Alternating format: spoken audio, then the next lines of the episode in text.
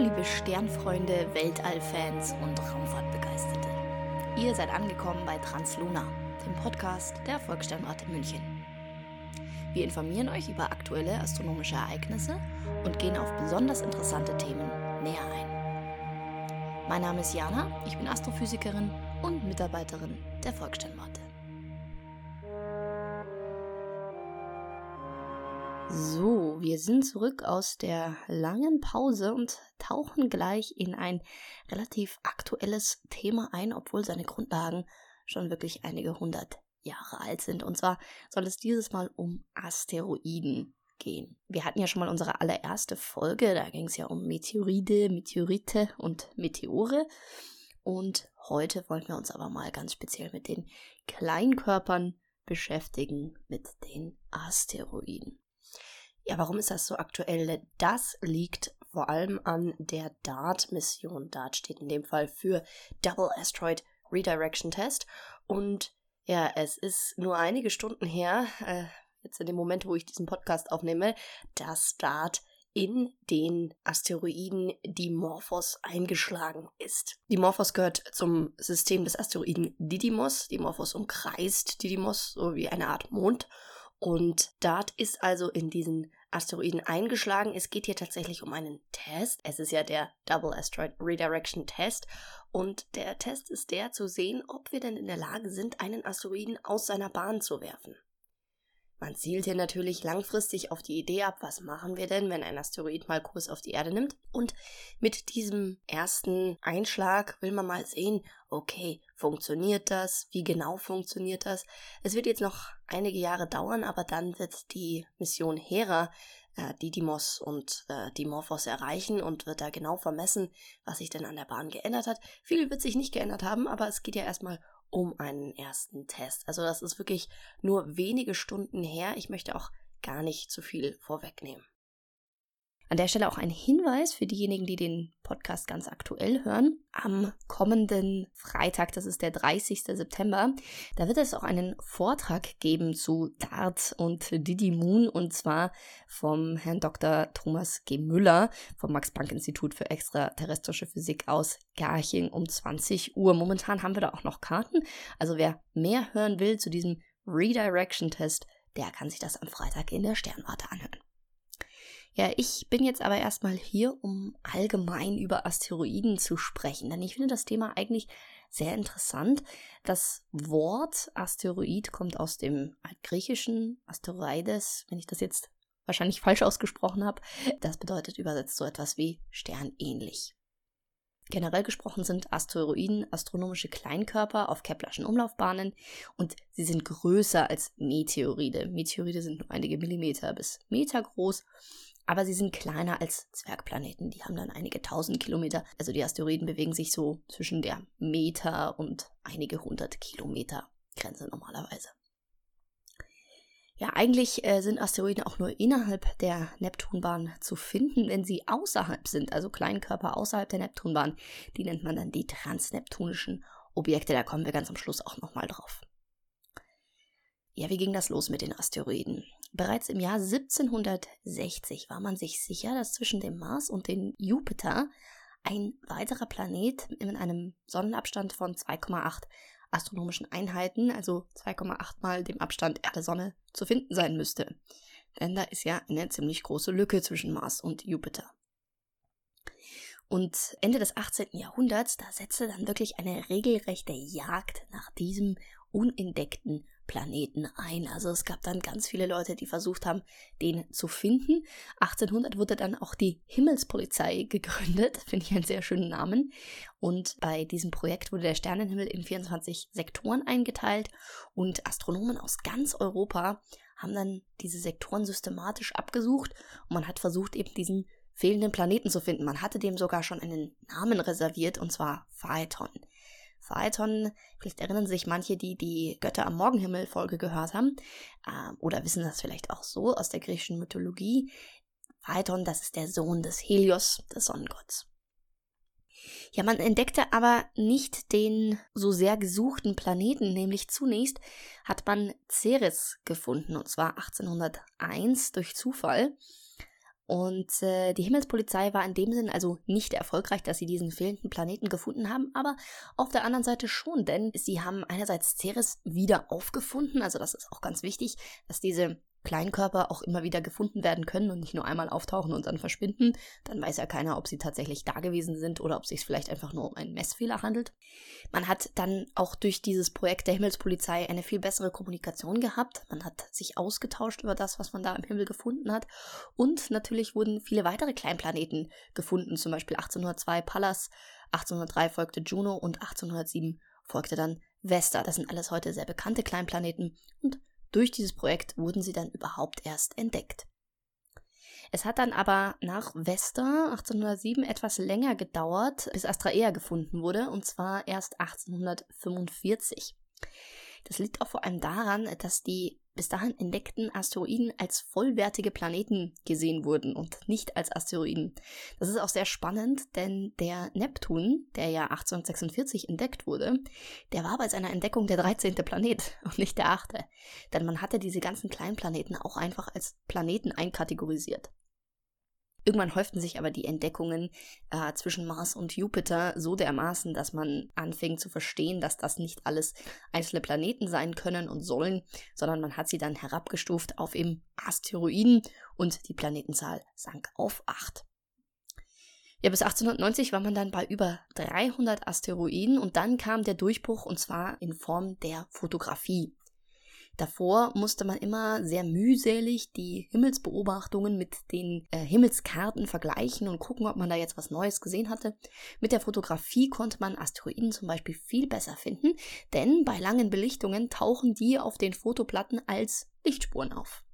100 Jahre später, in den 1990ern, gab es dann die neue Revolution der digitalen Fotografie, die dann in Form der CCDs enorm große Sprünge auch gemacht hat, auch im Bereich der Asteroidenentdeckung. Ja, was kann ich jetzt über so einen Asteroiden alles aussagen, wenn ich ihn entdecke, beziehungsweise wie kann ich möglichst genau seine Eigenschaften feststellen? Grundsätzlich kann man die Größe eines Asteroiden an seiner Helligkeit und an seinem Albedo feststellen.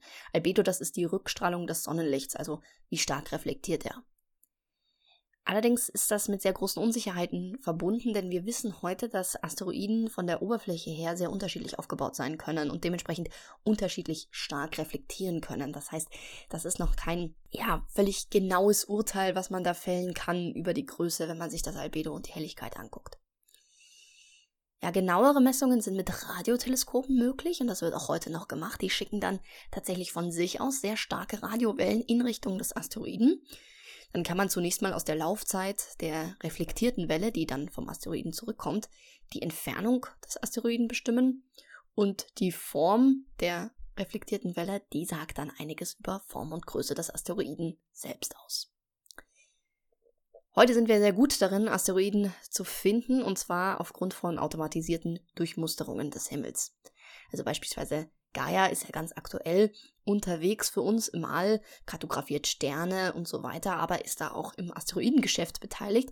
Und es wird heute angenommen, dass allein Gaia bis zu eine Million neue Asteroiden entdecken wird und die dann zu den bereits über eine Million bereits bekannten Asteroiden hinzugefügt werden können. Aber natürlich gab es auch die ein oder andere Raumsonde, die wirklich auch ganz nah an den Asteroiden vorbeigeflogen ist. Zum Beispiel Galileo, das war äh, 1991 auf dem Weg zum Jupiter, passierte Gaspar und 1993 den Asteroiden Ida. Dann gab es zum Beispiel Stardust, das war eine Kometenmission eigentlich auf dem Weg zum Kometen Wild 2. Und äh, die zog 2002 dann in nur 3300 Kilometern an dem Asteroiden Anne Frank vorbei ja, richtig spannend und richtig konkret auf einen Asteroiden gelenkt war 2005 Hayabusa. Das ist eine japanische Sonde der japanischen Raumfahrtbehörde JAXA gewesen. Und die erreichte eben 2005 den Asteroiden Itokawa und entnahm erstmals Gesteinsproben, also was ganz Neues von einem Asteroiden selbst und hat dann 2009 diese Kapsel mit den Gesteinsproben über Australien abgeworfen. Inzwischen ist auch bestätigt worden von JAXA, dass es sich bei diesen Proben tatsächlich um Asteroidenstückchen handelt und die werden auch weiterhin noch untersucht. Ja, vielleicht relativ äh, viel Aufmerksamkeit erweckt und auch vielleicht haben das viele mitbekommen. Es gab ja die Raumsonde Rosetta von, den, von der Europäischen Raumfahrtbehörde, die unterwegs war zum Kometen Churi. Und die hat aber auf ihrem Weg dorthin, genau wie Stardust, auch einige, ja, Zwischenstopps, sage ich mal, Stopps waren es keine, aber Vorbeiflüge gemacht. Und zwar 2008 am Asteroiden Steins und 2010 an Lutetia. Lutetia ist sehr, sehr groß, sie ist über 100 Kilometer an ihrer breitesten Stelle breit und Rosetta schoss dann auch ein paar sehr beeindruckende Fotos davon. Ja, und es gibt inzwischen natürlich auch Missionen, die sehr abgezielt sind auf solche Kleinplaneten. Zum Beispiel war 2011 bis 12 die Sonde Dawn im Orbit von Vesta und die erreichte dann auch 2015 den Zwergplaneten Ceres. Wie sind denn diese ganzen Asteroiden entstanden? Vor allem, warum sind die denn alle genau an dieser Stelle zwischen Mars und Jupiter? Das haben sich die Astronomen früher natürlich auch schon gefragt und die erste Idee war recht naheliegend, dass vielleicht mal ein ganzer Planet auf dieser Bahn unterwegs war, allerdings durch irgendein katastrophales Event auseinandergebrochen ist und dann die Einzelteile, die Bruchstücke heute noch übrig geblieben sind und als Asteroidengürtel zwischen Mars und Jupiter umherschwirren. Aber das Problem bei der Sache ist oder bei dieser Idee ist, die Gesamtmasse des Asteroidengürtels ist deutlich geringer als die des Erdmondes. Es kann kein ganzer Planet gewesen sein. Dafür ist einfach zu wenig Material heute vorhanden. Daher glaubt man heute eher, dass es sich um eine Restpopulation von Planetesimalen aus der Entstehungsgeschichte des Sonnensystems handelt, also praktisch Gerümpel, was übrig geblieben ist aus der Entstehungszeit des Sonnensystems. Planetesimale, das sind ja Stückchen, die noch nicht groß genug sind, um einen Planeten zu bilden, aber eventuell einen bilden könnten, wenn sie auf geeignete Art und Weise miteinander kollidieren. Diese Planetesimale haben es allerdings nie geschafft. Die große Masse des Jupiters, die verhindert an der Stelle die Entstehung eines weiteren Planeten oder hat die auch in der Vergangenheit verhindert, denn durch Bahnstörungen ausgelöst durch Jupiter gab es immer wieder große Kollisionen und die Stücke knallten aneinander und zerbrachen. Und einige von diesen Bausteinen wurden komplett abgelenkt und schlugen auf anderen Planeten und ihren Monden ein. Das sieht man natürlich heute noch sehr stark, zum Beispiel an Mondkratern, aber auch an Kratern auf dem Mars. Überall im inneren Sonnensystem sind Asteroiden eingeschlagen und das sind hauptsächlich Asteroiden aus dem Hauptgürtel, aus dem Asteroidengürtel zwischen Mars und Jupiter. Ja, zum Schluss äh, kommen wir mal noch zu den Bahnen von den Asteroiden. Wir sprechen ja jetzt natürlich die ganze Zeit vom Asteroidengürtel zwischen Mars und Jupiter. Dort befinden sich auch 90 Prozent der heute bekannten Asteroiden, aber es gibt sie auch an anderen Stellen. Zum Beispiel innerhalb von der Marsbahn wissen wir, dass einige Asteroiden existieren und manche von ihnen sind Venus- oder Merkurbahn-Kreuzer. Das bedeutet, sie ja, kreuzen die Bahn von Venus oder Merkur, so wie, die, wie der Name auch sagt, und einige gelten auch als erdnah. Also das sind Asteroiden, die in der Nähe der Erde unterwegs sind, die uns natürlich theoretisch gesehen auch gefährlich werden könnten.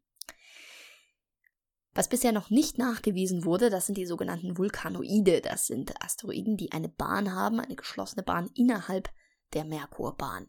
So nah an der Sonne, das wäre natürlich spannend zu wissen, ob es das auch gibt. Das hat man bis heute noch nicht feststellen können. Alle diese Asteroiden innerhalb der Marsbahn sind bis auf sehr wenige Ausnahmen kleiner als 5 Kilometer. Die meisten sind deutlich kleiner.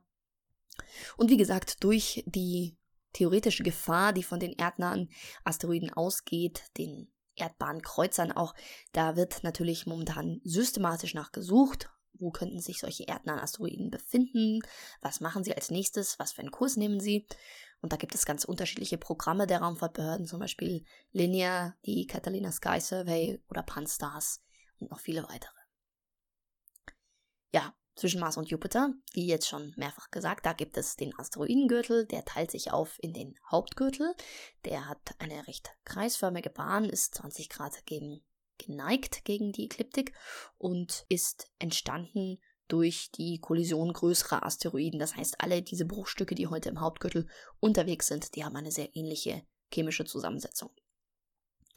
Es gibt dann noch kleine Gruppen außerhalb des Hauptgürtels, deren Umlaufbahnen meistens in Resonanz mit der Jupiterbahn stehen, also in irgendeinem Verhältnis dazu und auch dadurch stabilisiert werden. Das ist auch der große Vorteil, den die Erde hat, dadurch, dass der Jupiter da draußen unterwegs ist.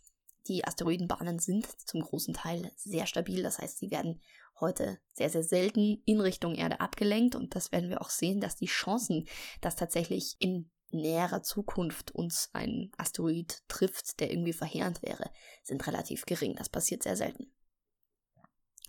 Ja, dann gibt es natürlich noch Asteroiden außerhalb der Jupiterbahn. Da gibt es zum einen die Zentauren, das ist zwischen Jupiter und Neptun. Die haben sehr exzentrische Bahnen. Ein Beispiel für einen solchen Asteroiden ist Chiron. Und die stammen wahrscheinlich eigentlich aus dem Kuipergürtel.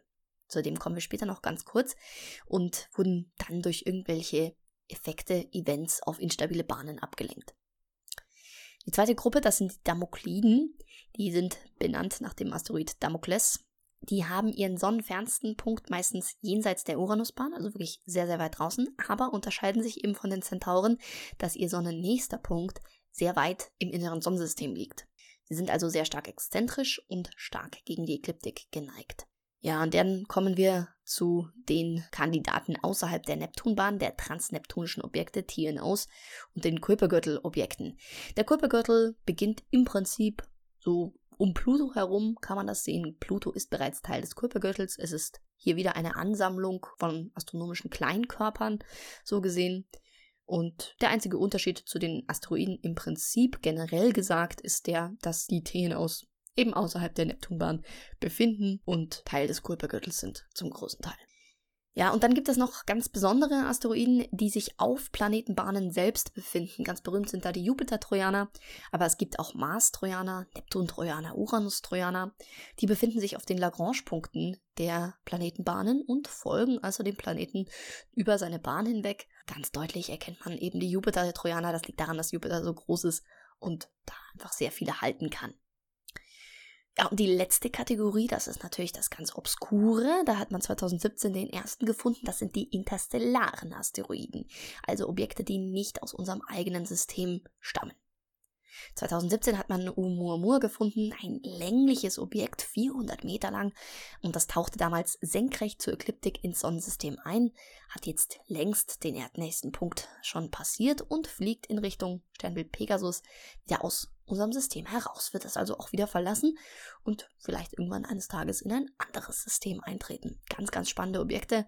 Auch die Frage ist, woher genau kommen sie? Das lässt sich nicht so leicht zurückverfolgen auch was waren sie? Sind sie Teil eines Planeten gewesen?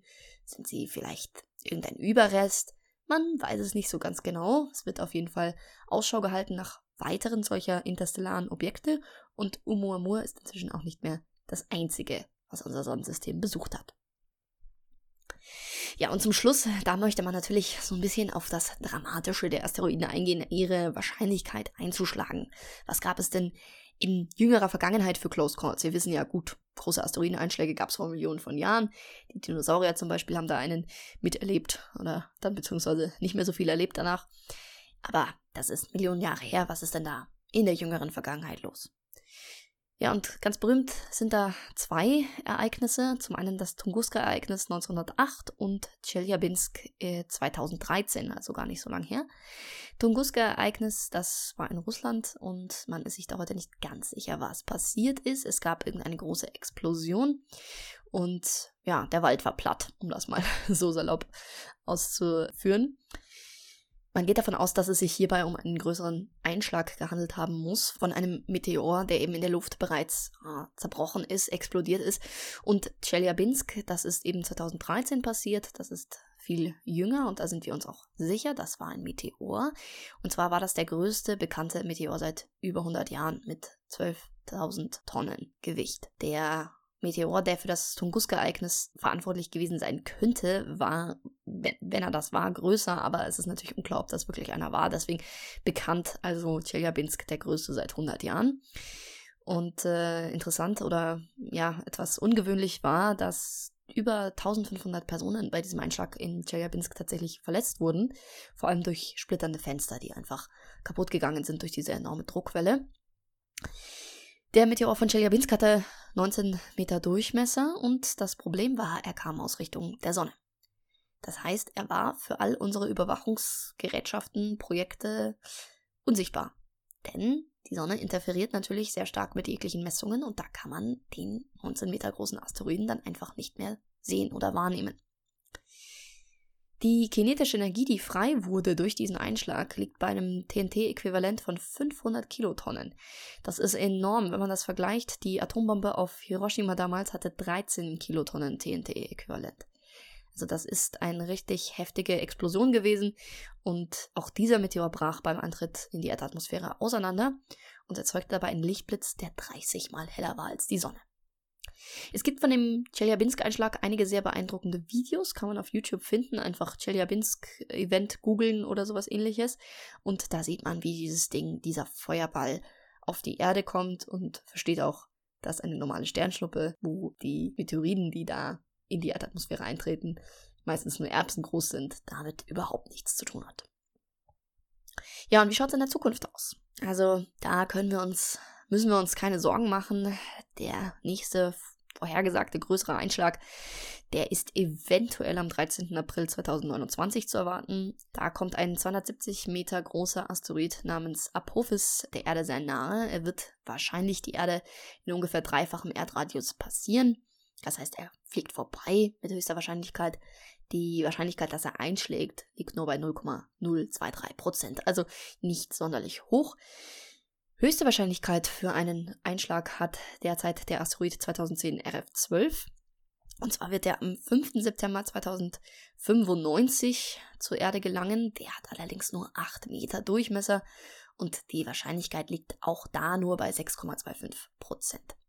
Mit den 8 Metern ist er ja sogar kleiner als der von Chelyabinsk, also wir müssen uns wirklich keine großen Sorgen machen.